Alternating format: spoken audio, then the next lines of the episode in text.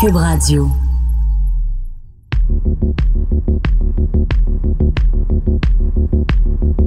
Bonjour à tous, ici Gabriel Gélina du Guide de l'Auto. Bienvenue à ce podcast. Alors, de quoi sera-t-il question lors de cette série de podcasts? En fait, évidemment, d'automobile, de tous les sujets qui me passionnent en ce qui a trait à l'automobile et de ce côté-là, les horizons sont plutôt larges. Que l'on pense à la performance, à la technologie, à l'histoire ou même à notre rapport avec l'automobile. Au voilà, avec Gabriel Gélina. Cette semaine, il sera question de l'une des grandes marques de l'histoire de l'automobile, la marque Bugatti.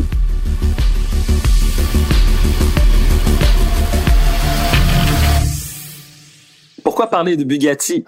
Eh bien, tout simplement parce que ce que l'on appelle le Monterey Car Week, ou la semaine de l'automobile sur la péninsule de Monterey en Californie, un événement qui est maintenant devenu très prestigieux, où l'on retrouve justement plusieurs marques de voitures exotiques qui choisissent cet événement, le Monterey Car Week, pour dévoiler de tout nouveaux modèles.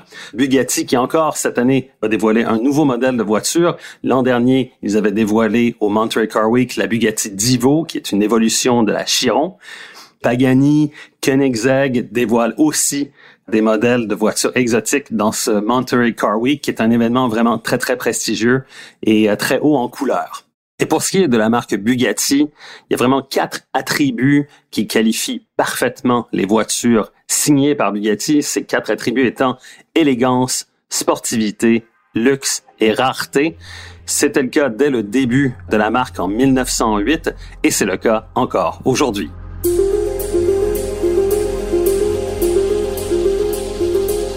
Lorsque Ettore Bugatti se lance dans l'aventure de concevoir une nouvelle voiture, ses principes de conception sont assez clairs. La type 10 doit être petite, légère et maniable tout en étant suffisamment puissante pour remporter des courses automobiles. C'est une approche assez radicale pour l'époque, au début du 20e siècle. À cette époque-là, les voitures sont généralement dotées de moteurs de très grosses cylindrées, de 4 à 12 litres, et elles affichent souvent un poids conséquent à la pesée, ce qui nuit évidemment à la maniabilité et à la dynamique. Alors avec la Type 10, le concept de Bugatti, il annonce véritablement la voiture sport du futur. Le concept n'affiche que 365 kilos à la pesée et il est doté d'un moteur 4 cylindres de 1,2 litres qui développe, tenez-vous bien, 10 chevaux. Alors, ça fait une voiture biplace qui est capable d'atteindre 80 km heure seulement.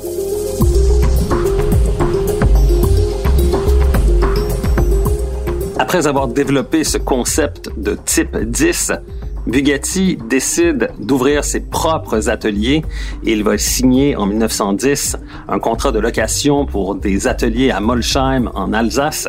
Et c'est là qu'il déplace justement la production de sa voiture. Il va la modifier considérablement pour créer ce qu'il appelle maintenant la Type 13, une voiture qui est équipée d'un moteur un peu plus puissant et donc qui la rend un peu plus rapide et qui est considérée officiellement comme le premier modèle de production de Bugatti.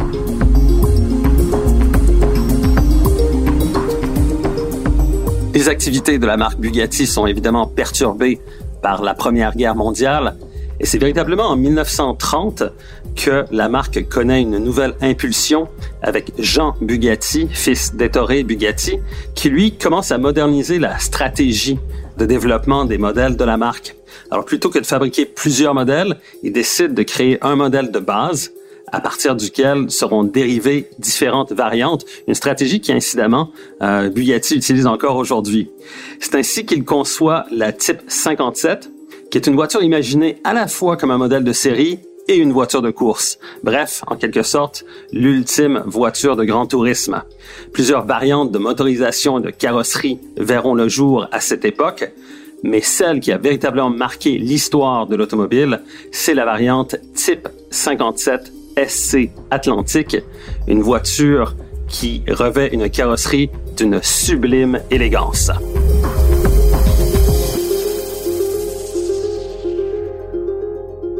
La Bugatti type 57 SC Atlantique n'a été produite qu'à seulement quatre exemplaires, trois ayant été vendus à des clients et la quatrième étant conservée par Jean Bugatti lui-même. C'est une voiture qui, bien qu'elle n'ait été produite qu'à seulement quatre exemplaires, a marqué l'histoire du design de l'automobile. Sa carrosserie élégante et exotique faisait déjà sensation à l'époque, avec des passages de roues qui offrent un contraste visuel avec les lignes de la carrosserie, tandis que le capot moteur allonge visuellement la proue. Et bien que la voiture ne mesure que 3,7 mètres de long, les lignes de l'arrière semblent s'écouler dans un ovale plongeant qui s'arrête juste au ras de la chaussée, et la poupe est parachevée par six sorties d'échappement particulièrement fines.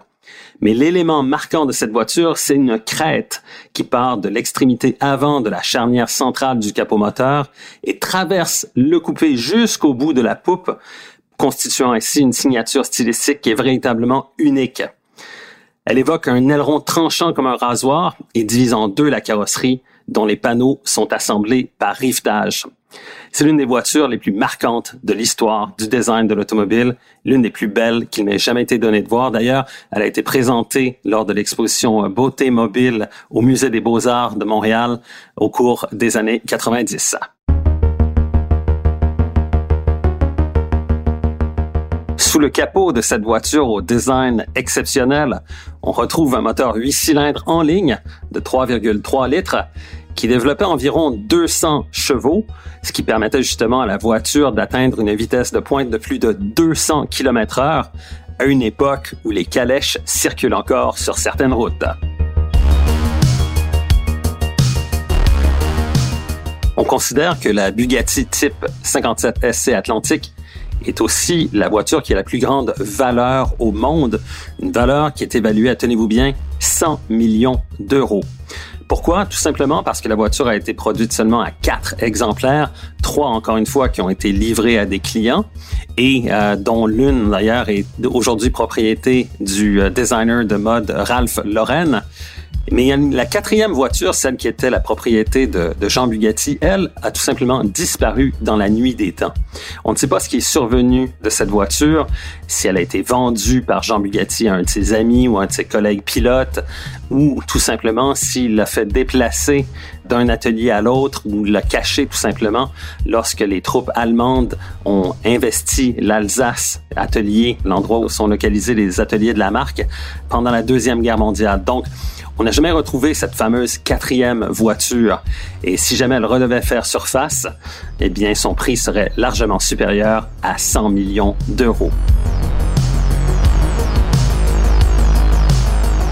Après la Deuxième Guerre mondiale, la marque Bugatti sombre quelque peu dans l'oubli il va falloir attendre la fin des années 80 pour qu'elle connaisse une renaissance avec l'industriel Romano Artioli qui fonde l'entité Bugatti International avec comme objectif une détermination de construire la meilleure voiture de sport et surtout la voiture la plus rapide au monde.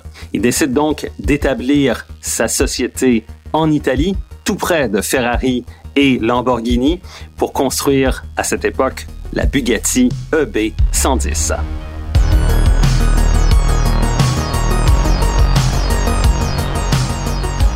La EB 110, une super voiture sport, est présentée pour la première fois à Paris le 15 septembre 1991, soit le jour même du 110e anniversaire de naissance de Ettore Bugatti.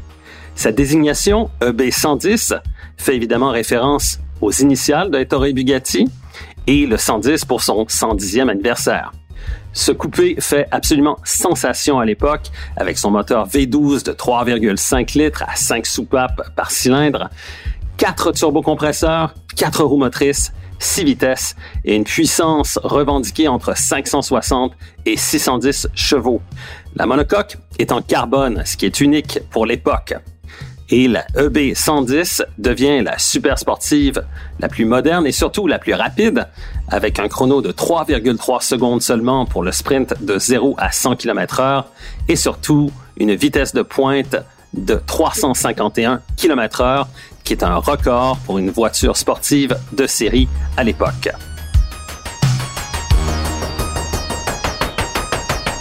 Malheureusement pour Romano Artioli, tout juste après le lancement de la EB110, le marché des voitures de sport coule et la demande s'effondre dramatiquement, au point où Artioli ne peut plus payer les fournisseurs de la marque et la manufacture doit fermer. Il faudra attendre 1998 pour que la marque Bugatti renaisse une deuxième fois sous l'impulsion du groupe Volkswagen qui est maintenant propriétaire de cette marque légendaire avec un retour à Molsheim en Alsace pour la conception et la construction de nouveaux ateliers pour la production des modèles Veyron et plus tard Chiron et Divo.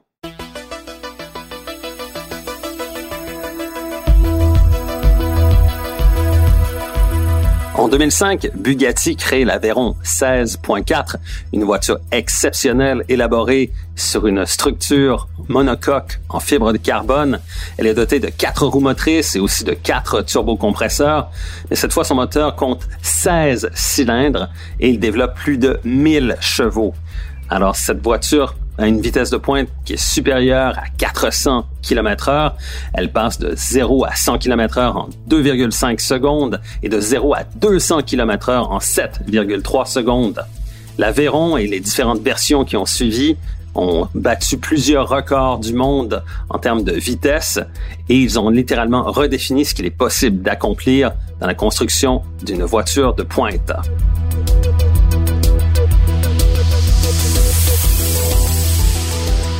La Bugatti Veyron n'a été produite qu'à seulement 450 exemplaires et le prix moyen d'une voiture neuve à cette époque était de 1,16 million d'euros. Il faut reconnaître que ces voitures ont conservé leur valeur puisqu'encore aujourd'hui, une Veyron sur le marché de la voiture d'occasion se vend aux alentours de 1,3 million d'euros aujourd'hui.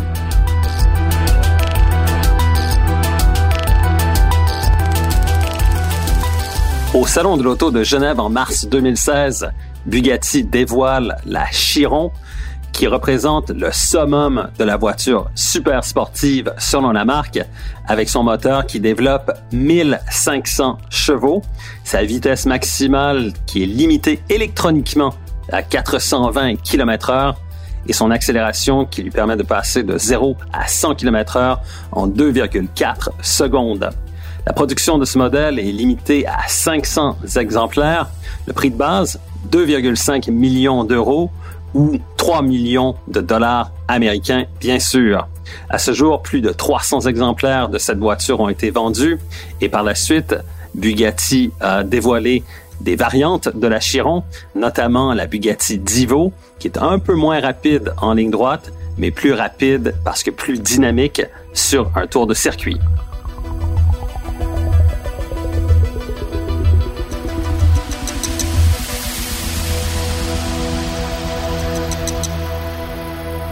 À bientôt. Au revoir.